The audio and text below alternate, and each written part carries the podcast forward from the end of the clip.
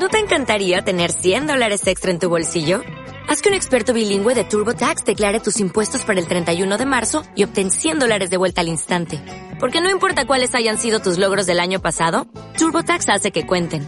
Obtén 100 dólares de vuelta y tus impuestos con 100% de precisión. Solo con Intuit TurboTax. Debes declarar para el 31 de marzo. Crédito solo aplicable al costo de la presentación federal con TurboTax Full Service. Oferta sujeta a cambios o cancelación en cualquier momento. Grabando. Grabando. Perfecto. 3, 2, 1. Muy buenas a todos. Hoy estamos en Emotion Me y tenemos la oportunidad de tener a Fer Torrecillas, Fer Dubai en Instagram. Eh, bueno, tuvimos la suerte de tenerle en el canal de YouTube hace ya unos meses. Nos contó su historia. Uno de los mejores entrenadores que conozco, entrenador eh, con éxito en, en Shanghái, entrenador con éxito, con éxito en Dubai. Eh, imagen de, de diferentes marcas.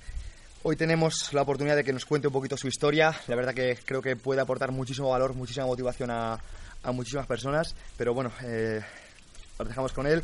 Muchísimas gracias por estar aquí, Fer. Nada, lo valoro, Un placer verte, amigo. lo valoro muchísimo. Y bueno, me gustaría que te presentaras.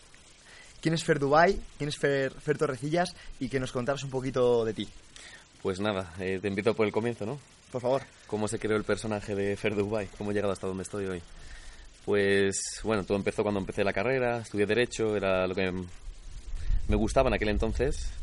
Toda tu, nuestra vida nos ha enseñado cómo, cómo que estudiar una carrera para ser alguien día de mañana, o sea, nuestros padres, nuestra educación básica de toda la vida. Y hice la carrera, pues la empecé, estudié, me gustó mucho lo que estudié, la acabé y luego me metí en, el- en la bolsa laboral. Intenté trabajar en España, luego intenté hacer un máster también y luego realmente pensé qué es lo que me gustaba en la vida. Dije, quieres estar toda tu vida dedicado al derecho, quieres estar toda tu vida dedicado en un despacho, qué es lo que realmente te apasiona. ¿Trabajas por dinero o quieres hacer algo más? Y sin más me lo pensé, dije, para mí no es el, no es el mundo de la abogacía en España. ¿Qué me permite vivir fuera de España? Porque siempre he sido aventurero, me ha encantado viajar, me ha encantado moverme por el mundo y veía muy limitada mi vida si me quedaba en España, en el sentido de, ¿ya se ha acabado? Es lo que me preguntaba, digo, ¿ya la qué hago? ¿Cuál es mi excusa para viajar o para seguir haciendo cosas que me entusiasmen? Y nada, sin, sin más me, me surgió una oferta de trabajo en Shanghái, a un contacto. No conocía a nadie allí y, y con, con un par me planté, como quien dice, ¿no? Y nada, al principio no es oro todo lo que reluce, o sea, es buscarte la vida de cero, siendo una siendo nuevo en un mercado y encima en un mercado tan complicado como el mercado asiático y más en China, cuando ya no es que no hablen inglés, que tienes que hablar prácticamente chino para, para moverte allí. Todo un reto personal. Maravilloso. Y, y nada, pues empecé en, empecé en una pequeña empresa de trading, de import-export, empresa argentina, fueron mis primeros pasos en Shanghái, hasta que me metí un poco más en el mercado laboral. Y toda mi vida también el sueño no era de haber trabajado en un despacho de abogados, sino era trabajar en una multinacional. Siempre era mi vida, digo, quiero llevar un traje, quiero estar en una multinacional y quiero hacer un típico rollo Wall Street. Digo, esa es mi pasión, quiero hacer eso. Y, y nada, me tuve la suerte y la oportunidad de que estuve trabajando en la Cámara de Comercio una temporada, Cámara de Comercio de España en Shanghái. Y a raíz de ahí me surgió una, una oportunidad muy buena trabajar en una multinacional, que es como lo que había soñado siempre, en ADECO, de recursos humanos. Y muy bien, la vida era buena, estaba en un sitio de éxito, yo pensaba que tenía éxito personal y, mm, y estaba contento, pero una vez ya llegué a ese paso y dije, esto no es suficiente para mí.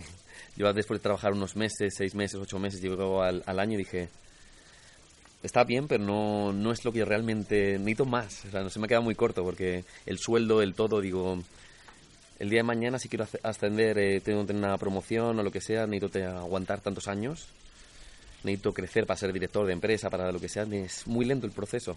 Y yo quiero correr en las cosas, me encanta correr. Es genial. Yo conozco la historia ya, simplemente le estoy pidiendo a Fer que la repita, pero es que a mí me parece maravillosa. O sea, estamos hablando que consiguió su objetivo y dijo, quiero más. Exactamente. O sea, la vida era buena, todo, cualquiera se hubiera conformado, como quien dice, o, o no. Y a raíz de ahí me surgió una oportunidad con otro amigo que era español y a los dos nos gustaba mucho el tema del fitness.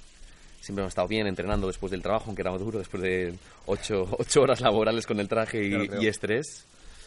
Eh, entrenar siempre estaba ahí, para mí siempre ha sido fundamental en mi vida. Y mi amigo me dijo, ¿por qué no te dedicas a esto? Todo el mundo te pregunta consejos eh, para estar más fuerte, cómo hacerlo tal. Y, y, dije, es un posible negocio. En España quizás, o en Europa, o en Estados Unidos está muy explotado. Pero el mercado chino tiene otras necesidades. Y los chinos no tienen, saben mucho de business, de um, compra-venta, de lo que sea, pero de fitness no tienen ni idea. Y vivimos un... Vimos la oportunidad en el mercado y, y mi amigo y yo nos decidimos. Y montamos un pequeño estudio de fitness, en plan functional training, lo que hicimos. Uh -huh. y, y, genial, nos fue increíble. Estábamos volando a partir del segundo mes, teníamos el estudio reventado de 6 de la mañana a 9 de la noche. Y la vida era buena, estuvimos una temporada, los mejores, puedo decirte, la mejor temporada incluso de mi vida. Fue en Shanghái cuando empezamos a hacer algo que realmente me gustaba, me pagaban mucho por ello y tuve una red de contactos increíble.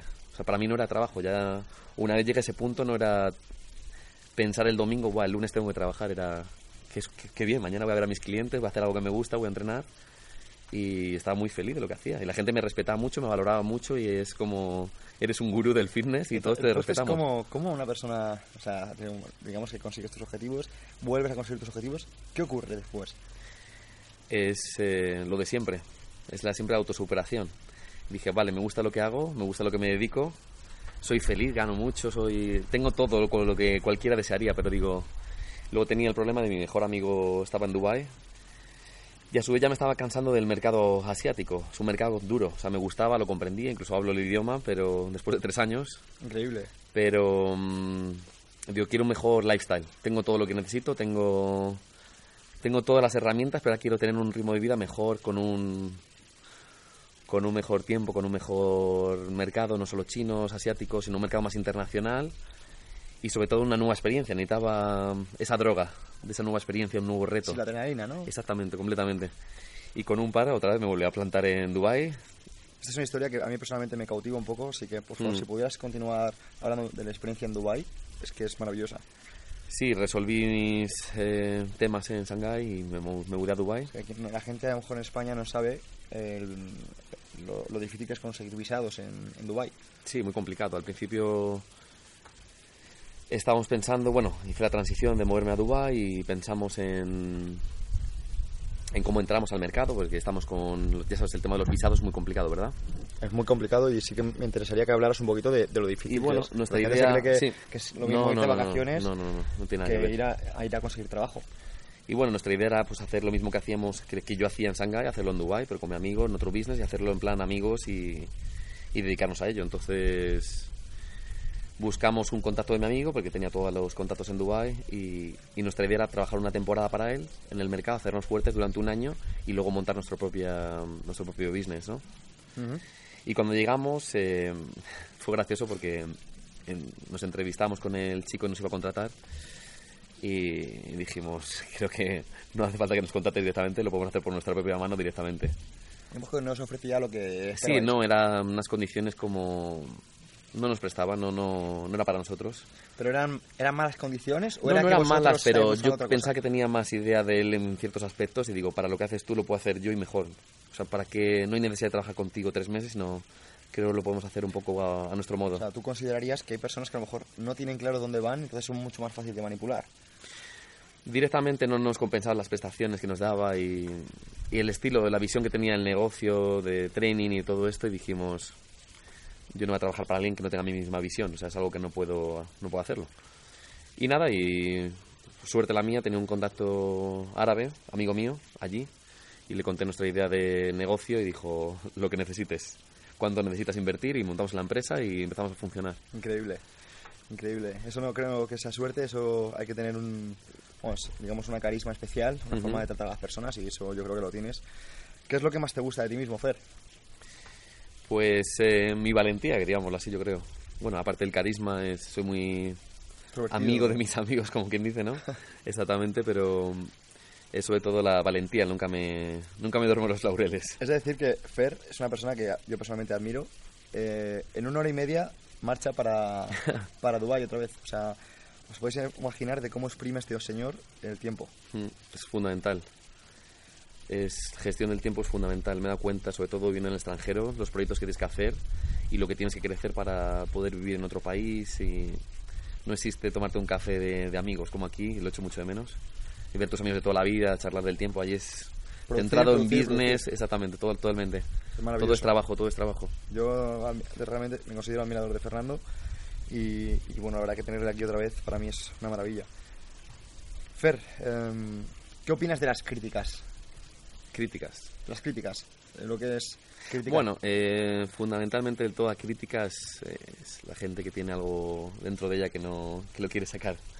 Pero lo bueno, lo bueno de las críticas es la gente que te critica, luego al final te acaba, como quien dice, copiando, ¿no? Al principio, ¿por qué te vas a vivir a China? Que hay allí, lo vas a pasar mal, bla, bla, bla. ¿Por qué te vas a Dubái si ya tienes todo en Shanghái? ¿Por qué te vas a tener derechos y vas a hacer el training ahora? Eso es un paso atrás. Y yo pensando, "Uf, menos mal que no escucha a nadie.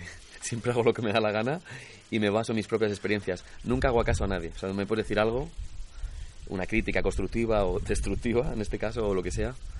Y yo siempre interpreto lo que quiero, saco lo mejor, pero hago lo que me da la gana. Siempre. Mis padres, toda la vida ha sido así. De lo que me dices, que considero en base a mis experiencias lo que yo quiero hacer y nunca tomo en serio casi nadie o, o lo que tú quieres. Sí, exactamente. Es, yo me baso en mis propias experiencias, no en lo que dice la gente o lo que dice el resto de, de manada, ¿no? Brutal, me encanta. Sabes que vivimos en una sociedad en la que la gente vive estresada, la gente vive con ansiedad, la gente, de hecho, eh, vive en extremos. Está aburrida, está, está estresada. ¿Qué opinas del estrés? El estrés a veces es normal, porque la sociedad nos marca unas pautas de vida, uno, tienes que llegar aquí antes de los 30, tienes que casarte antes de los 35, bueno, en España especialmente más tarde. Te, mata, te marca la, la sociedad las, las reglas a vivir y lo mejor de eso es, es hacer un poco lo que quieras y tomarte tus propias reglas y tú marcarte tus propios objetivos. Quiero tener esto en tal tiempo, cómo conseguirlo, cómo hacerlo. Simplemente es una planificación personal más que dejarte guiar por el resto de sociedad o amigos o familia.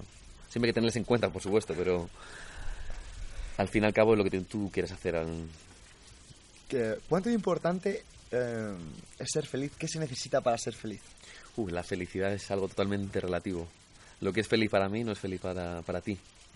Para mí feliz es, es algo que hace- siempre, qué- voy en búsqueda. ¿Qué hace, eh, qué hace ser feliz a Fernando? Fernando es tener nuevas, nuevos retos personales y una vez tenerlos, cumplirlos. Y cuando los tengo, a por otro nuevo. Nunca me puedo tener... Da igual lo que tenga, siempre hay que conseguir algo más. O una nueva experiencia más o algo, o algo diferente. Quizás el día de mañana cuando me, me, me canse de Dubái me tendré que mudar a México, a otro país, por una nueva experiencia, no sé. Es maravilloso. Hmm. De aquí, no sé si has leído un libro de, de Mihaly, Csikszentmihalyi se llama Flow, o sea, Ujú. fluir en, en español. Si no lo has leído, te lo recomiendo, Ujú. porque habla del estado de flow y habla de, de algunas personas que son un poco como tú. Para que te hagas una idea, eh, te pone el ejemplo de, de- de algunos marineros Ujú. que por el hecho de, de, estar en, en el barco, eh, viajando alrededor de, de los océanos, y no tener nada que hacer durante el día, se buscaban problemas, como por ejemplo ensuciaban ellos mismos, eh, digamos, el, el barco para tener algo que hacer, limpiarlo, recogerlo, ordenarlo, y, y es importante que cómo lo hacían como método para eliminar esa- ese estrés, ese aburrimiento y tener algo que hacer. O sea, es, es maravilloso siempre tener metas y superarlas y de hecho yo creo que es el ejemplo más claro que conozco de, de ponérselo y superarlo. Muchísimas gracias, Ver. Seguimos con la entrevista. ¿Qué opinas del hecho de, de compararnos con los demás? Es, a veces puede ser positivo, a veces puede ser negativo. ¿Qué opinas tú? Yo creo que puede ser positivo y negativo. Positivo, lo bueno que tiene compararte con alguien es más bien admirarle de dónde está y querer llegar tú al mismo sitio si, es, si esa es realmente tu meta. Y compararte con alguien en plan negativo es ah, surgir la envidia, ese tipo de cosas, no, no hay que meterse ahí. Creo que es una, no es bueno para, para la cabeza compararte con alguien en plan negativo. Siempre es, si comparas con alguien es, yo quiero llegar al mismo sitio, cómo lo ha conseguido y siempre haciendo de buena fe las cosas, como quien dice, ¿no? Exacto. Muy importante. Actuar siempre con determinación y buena fe con la gente. Hay que diferenciar la envidia de la envidia sana. Sí, completamente. Totalmente de acuerdo. Bueno, eres una persona que viajas muchísimo. Mm, ¿Cómo, vive, ¿Cómo vive una persona cuando viaja tanto? Porque al fin y al cabo te he visto que te mueves alrededor del mundo y es algo maravilloso. ¿Qué has aprendido de tanto viaje? Demasiado. La- las mejores experiencias en vida son viajar, sin duda alguna. Lo que conoces de un mercado, lo que conoces de otro, lo que conoces de esta experiencia, de estas culturas. Y es la mayor experiencia enriquecedora, viajar y conocer otras culturas. Antes de, por ejemplo, mudarme a China, no tenía una buena imagen de chinos o tenía un concepto previo de ellos que no era a lo mejor el correcto. Luego aprendes su cultura y, y aprendes por qué hacen las cosas y, y por qué hicieron eso, por qué eh, actúan como actúan. Y una vez las comprendes, lo, lo comprendes, diciendo, ah, vale, hacen esto, no fueron enseñados en hace 30 años a hacer ciertas cosas.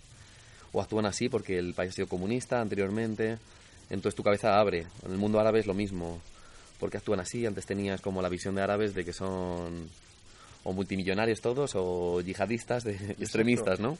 Y no es, no, no es nada parecido, es aprendes su cultura, te involucras con ellos. Lo que me gusta mucho cuando estoy en un país es involucrarme 100% en el país y con gente local, local, y que me, me intenten... eh, o intentar aprender de ellos lo máximo posible, cosas buenas y cosas malas, para saber cómo, cómo funcionan y, y de todos aprendes. Es, es enriquecedor eh, aprender nuevas culturas, sobre todo siempre que he viajado a lo largo de mi vida, Estados Unidos o China o, o ahora Middle East o lo que sea, es juntarme con gente local y aprender de ellos, eh, por qué funciona su cultura, los americanos o los sudamericanos, o por qué hacen lo que hacen y sacar lo mejor y, y copiarlo.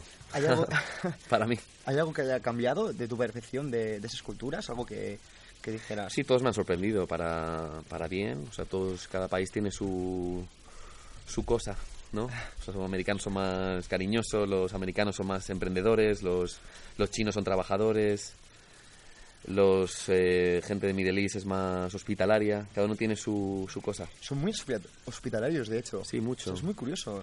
O sea, agradecidos, hospitalarios. Es una gente de una cultura que la verdad que es envidiable un poco. Parece que aquí en España es, está un poco más...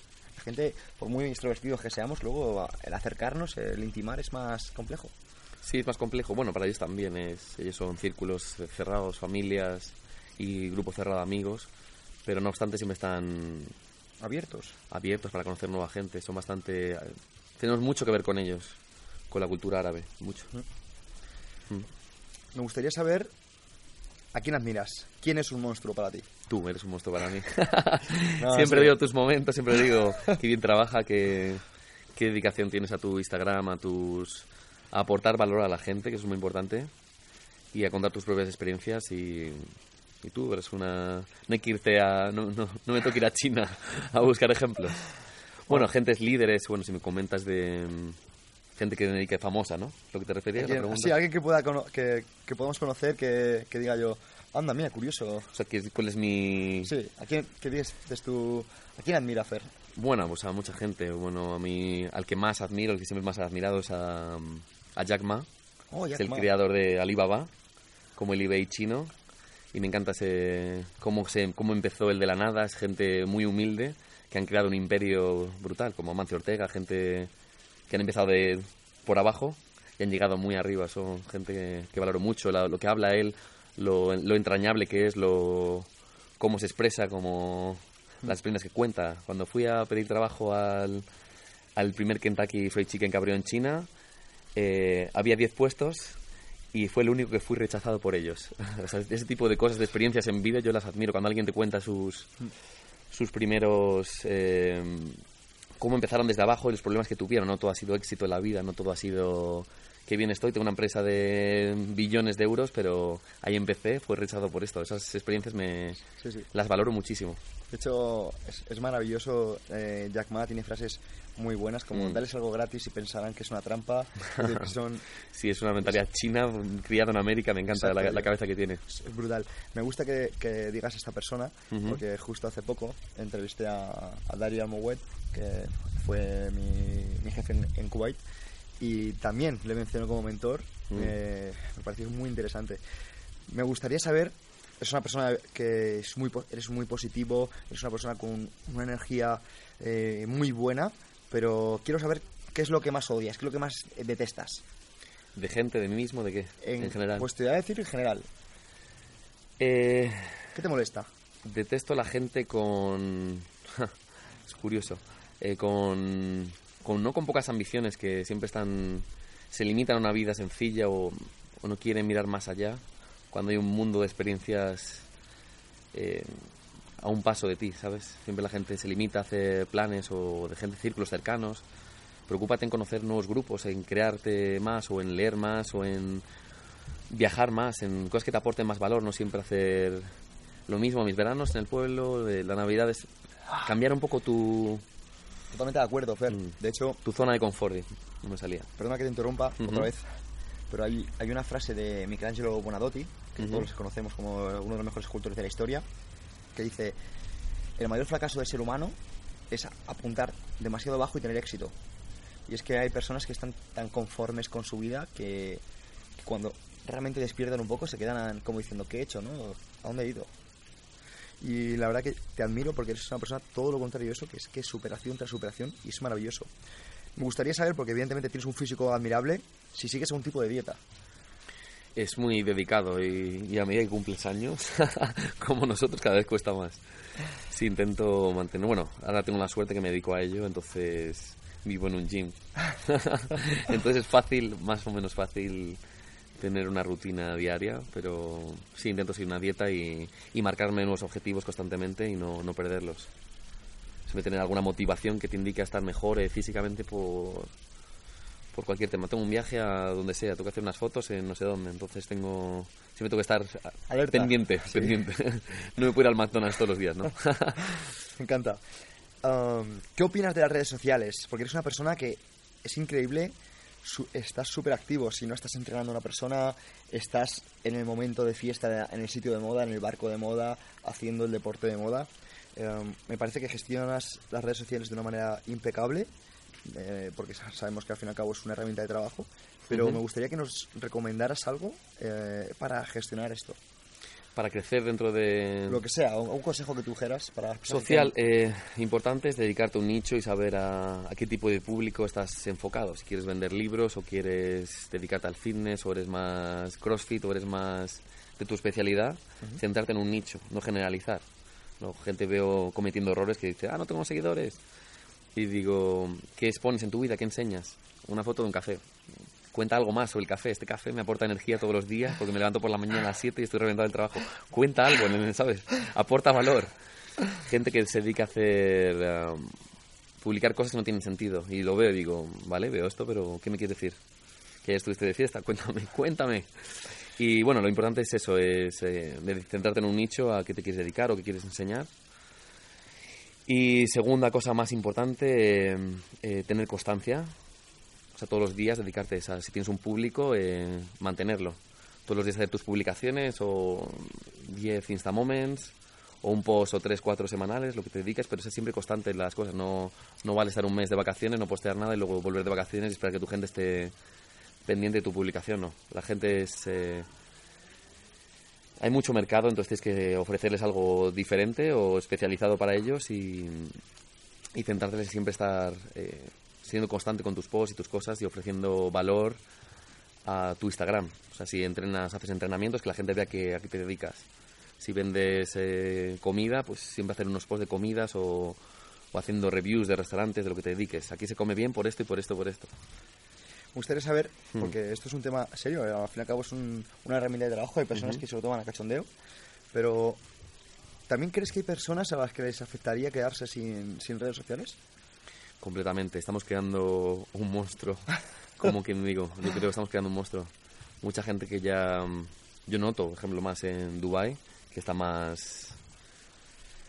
La gente está más concienciada con redes sociales, está todo el día metida ahí. es- O sea, como que viven más dentro del móvil que Sí, fuera, ¿no? Exactamente.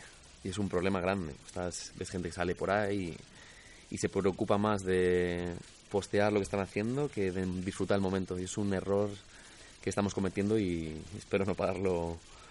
Pero veo a la gente con problemas de... Salen de fiesta, lo tienen que publicar donde están y hacerlo en vez de disfrutar el momento de estar... O Bueno, incluso tomar un café con un amigo y estar publicando el... Las redes hay que saber cómo gestionarlas y saber aparcarlas. Ahora estoy con mis amigos, el móvil está ahí, ¿sabes? Es curioso porque Mm. yo creo que vivimos ya en un mundo que eh, si nos dejamos el teléfono en casa puede ser un problema. Bueno, es grande, te digo. Si nos quedamos sin batería ya, ya no te cuento. Horrible, horrible. Me gustaría saber cómo ves al Fernando Torrecillas o Fer Dubai, si se seguirá llamando Fer Dubai, en cinco años. En cinco años, buena pregunta, no lo sé ni yo ahora mismo. Espero que creciendo, creciendo para bien y con nuevos proyectos, nuevos objetivos. No sé si dentro del mundo del fitness, dentro de otro mundo, pero creando valor al mercado. Esperemos. Segurísimo. Mm. Conociéndote sabemos que no te vas a conformar y irás adelante. Más que, evidentemente no podemos hablar de, tu proyecto, de tu próximo proyecto, pero, pero te deseo muchísima suerte y estoy seguro de que lo conseguirás. Muy bien. ¿Qué libros te han aportado o te han marcado más en tu vida? ¿Qué libros me han marcado? Pues varios de ellos. El, el que más me marcó fue el de el del alquimista, de Paulo Coelho. Y aparte creo que se representa mucho con mi vida. No sé si te acuerdas del libro, del, contenido del libro. Me acuerdo, me acuerdo. Es cuando tiene algo, aporta más valor a seguir viajando para descubrir nuevas cosas hasta que... Hasta que te das cuenta que el, que el camino es el destino. Exactamente. No es el destino final, es lo que haces dentro del camino. Es el libro que yo diría que más me ha aportado valor y de algunos que hemos hablado anteriormente tú y yo, que nos hemos compartido anteriormente. Muy bien. ¿Podrías decir alguno para la, la, gente que está escuchando que, que quiera saberlo? Que, no sé el último que me he comprado es una recomendación de otro amigo nuestro. Es el de Cash Flow.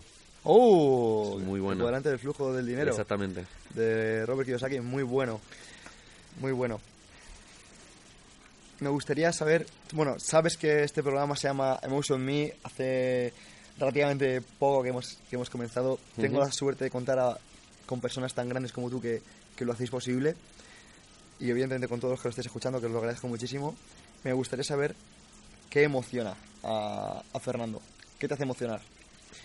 Pues eh, pequeñas cosas. No, no soy una persona... Bueno, al revés yo diría. Soy una persona que le cuesta emocionarse, pero veo gente que cuando hace dedicación o hace algo que, es, que le gusta, por ejemplo, dentro de nuestra industria, pues me emociona ver a nivel personal, si hablamos de mí, eh, pues en mi caso, cuando un, algún cliente, alguna persona consigue sus objetivos y, le ha inspirado le ha inspirado eso que, no tenían ellos para conseguir sus propios objetivos. Gente que ha hecho conmigo buen trabajo, que han hecho ellos, no he hecho yo. Yo les he ayudado. Ya han pasado a perder 10, 12 kilos, ya tienen el estilo de vida y se ven reflejados en, en mí, en ese tipo de cosas, ¿sabes? Eso es lo más, para mí, lo máximo. Es cuando cojo un cliente o alguien, una persona y, y consigo cambiar su cabeza y, toman el fitness como un estilo de vida. y se convierte parte de su vida, no es un trabajo ni es algo como, tengo que ir al gym, qué putada. Es como, me encanta, mañana tengo que entrenar tal y me siento bien ahora conmigo mismo, salgo por ahí a cenar y, me siento bien conmigo mismo. Es como, lo has conseguido, lo has hecho. Para que no conozca a Fer, que, es, que sepa que es un experto en transformaciones personales. O sea, mm. allá donde ha ido ha tenido cambios brutales con, con diferentes personas y de hecho es lo que le ha llevado a estar donde está. Y la verdad que, que es maravilloso. Me gustaría saber, porque es, muy interesante saber la opinión de un profesional, ¿qué opinas de las nuevas tendencias del entrenamiento? ¿Qué se necesita para, realmente para estar en forma? Para estar en forma es, es básico, es tener un plan y cumplirlo. Es básicamente eso, prepararte un plan, planificarlo como si fuera mm, un examen, una carrera, y planificarlo. Cumplir tus objetivos, tengo que hacer esto tal día y no saltártelo bajo ningún concepto. Es muy importante. Es lo más fundamental, es empezar de tal día. El lunes tengo que empezar a las 8 de la mañana, es el lunes, no el martes. Conmigo la gente que sabe que no bromeo, es a tal hora, a tal hora. Y si tenemos un plan de tres meses a cumplir, hay que cumplirlo hasta el final. Y es la gente que tiene éxito, la gente que lleva todo a rajatabla, es... pero en vida, no solo en el fitness, en una carrera, en cualquier cosa. Si tienes que planificarte una, tienes que planificarte, es, es fundamental. Es, para cualquier éxito es una planificación y trabajo. Totalmente de acuerdo, es ponerse metas y cumplirlas. Y cumplirlas, tal, cual. Siempre hago esta pregunta y la verdad que me genera mucha curiosidad. ¿Qué superpoder te gustaría tener? Uf, es complicada. Tengo muchos, lo he pensado mil veces. ¿Qué tipo de superpoder? Eh... Pues uno que siempre me ha llamado la atención es, bueno, si nos basamos en películas de Marvel y, gente así, son. Yo sería el profesor en X-Men, que maneja todas las cabezas, sabe leer la gente, sabe cómo cambiar estados de ánimo y, crear paz en gente o viceversa. Qué bueno. Influir en la gente. Influir en las personas. ¿Sabes lo que mm. ocurre? Eh, a nivel personal, considero que nosotros, como seres humanos, podemos influir en, nuestro alrededor. Evidentemente no al, nivel de, un superpoder, pero constantemente tenemos el efecto Pygmalion en cualquier persona. Podemos eh, ayudar, incluso perjudicar a las personas en función de cómo nos portamos con ellas. Por eso considero que si quieres ver un cambio, empieza por ti mismo y, ya sé que suena muy profundo, pero, pero es verdad, tío, o sea, es, es muy interesante. Ya para terminar, Fer, Ah, aunque parece más, más, que una entrevista, parece una conversación entre, entre dos amigos. Me gustaría saber qué le dirías al Fer de 20 años. Uf, de hace 20 años. De, hace 20, años, ¿no? Con 20 años. Con 20 años. Con, 20 años. Si le pudieras descolgar el teléfono, preguntarle a Fernando de 20 años. Es una pregunta que suele hacer un mentor mío, que es Jesús Sierra, que es por el que estoy en este, en este camino, y me gustaría saber tu opinión. Pues eh, Sinceramente yo no le diría absolutamente nada. Yo no diría absolutamente nada, porque cualquier cosa te marca el destino. Entonces, creo que estoy feliz con las decisiones que tomo en mi vida y no me, gustaría haber sido influenciado por mí mismo, porque tú lo que piensas hoy no es lo que piensas con 20 años. Entonces, creo que la vida es eh, son fases. La fase de juventud, la fase de estudiar, la fase son fases de trabajo, luego fase de casarte o fase de lo que sea en vida. Entonces hay que cumplirlas y quemarlas. He salido mucho de fiesta, he salido con amigos, he estudiado, he trabajado, me he dedicado a esto, me he dedicado a lo otro y creo que todo me ha llevado donde estoy hoy desde cómo empecé en aquel entonces, ¿sabes? Entonces no cambiaría nada. Todo ha sido por algún motivo en mi vida y creo que en el destino, entonces, gracias a lo que hice en los 20 años, estoy donde estoy ahora a los 30, ¿sabes? Brutal. Mm. Bueno, pues eh, desde aquí simplemente darte muchísimas gracias por el programa, Fer. Eh, lo valoro muchísimo. No te robo más tiempo porque sé que tienes que coger un avión. Así que nada, muchísimas gracias. Gracias a ti por tenerme. Y, y nos vemos pronto. Venga, no. ¿No te encantaría tener 100 dólares extra en tu bolsillo? Haz que un experto bilingüe de TurboTax declare tus impuestos para el 31 de marzo y obtén 100 dólares de vuelta al instante. Porque no importa cuáles hayan sido tus logros del año pasado, TurboTax hace que cuenten. Obtén 100 dólares de vuelta y tus impuestos con 100% de precisión. Solo con Intuit TurboTax. Debes declarar para el 31 de marzo. Crédito solo aplicable al costo de la presentación federal con TurboTax Full Service. Oferta sujeta a cambios o cancelación en cualquier momento.